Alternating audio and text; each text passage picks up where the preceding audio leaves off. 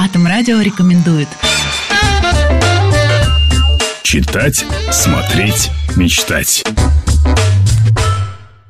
Я Андрей Никипелов, директор Атомэнергомаша. Читать я люблю околонаучную фантастику. Одни из любимых авторов, например, Стругацкий. Читал и перечитывал бесконечное количество раз. Поэтому тем, кто успел посмотреть, но не успел почитать фильм «Трудно быть богом», вот порекомендовал бы почитать книгу, потому что фильм и книга – это не просто разные вещи, это совсем о разном. Книга очень достойная, очень интересная. Смотреть.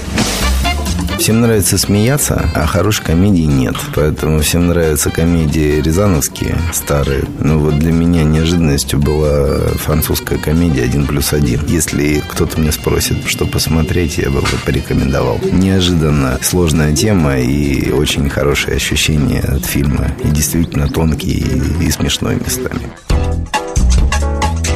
Мечтать. Не знаю, я чем старше становлюсь, тем меньше думаю о мечтах, тем больше о задачах. В детстве мы мечтаем о чем-то простом и понятном. Велосипед, фотоаппарат, на море поехать. Чем взрослее, чем старше мы становимся, тем сложнее на это ответить. Опять же, если вспоминать тех же самых Стругацких, «Пикник на обочине». В самом конце, когда герой добирается до этого волшебного места с этим волшебным шаром, у него мысль возникает одна. Счастье для всех, много и бесплатно. О таких вещах, если можно мечтать, то можно.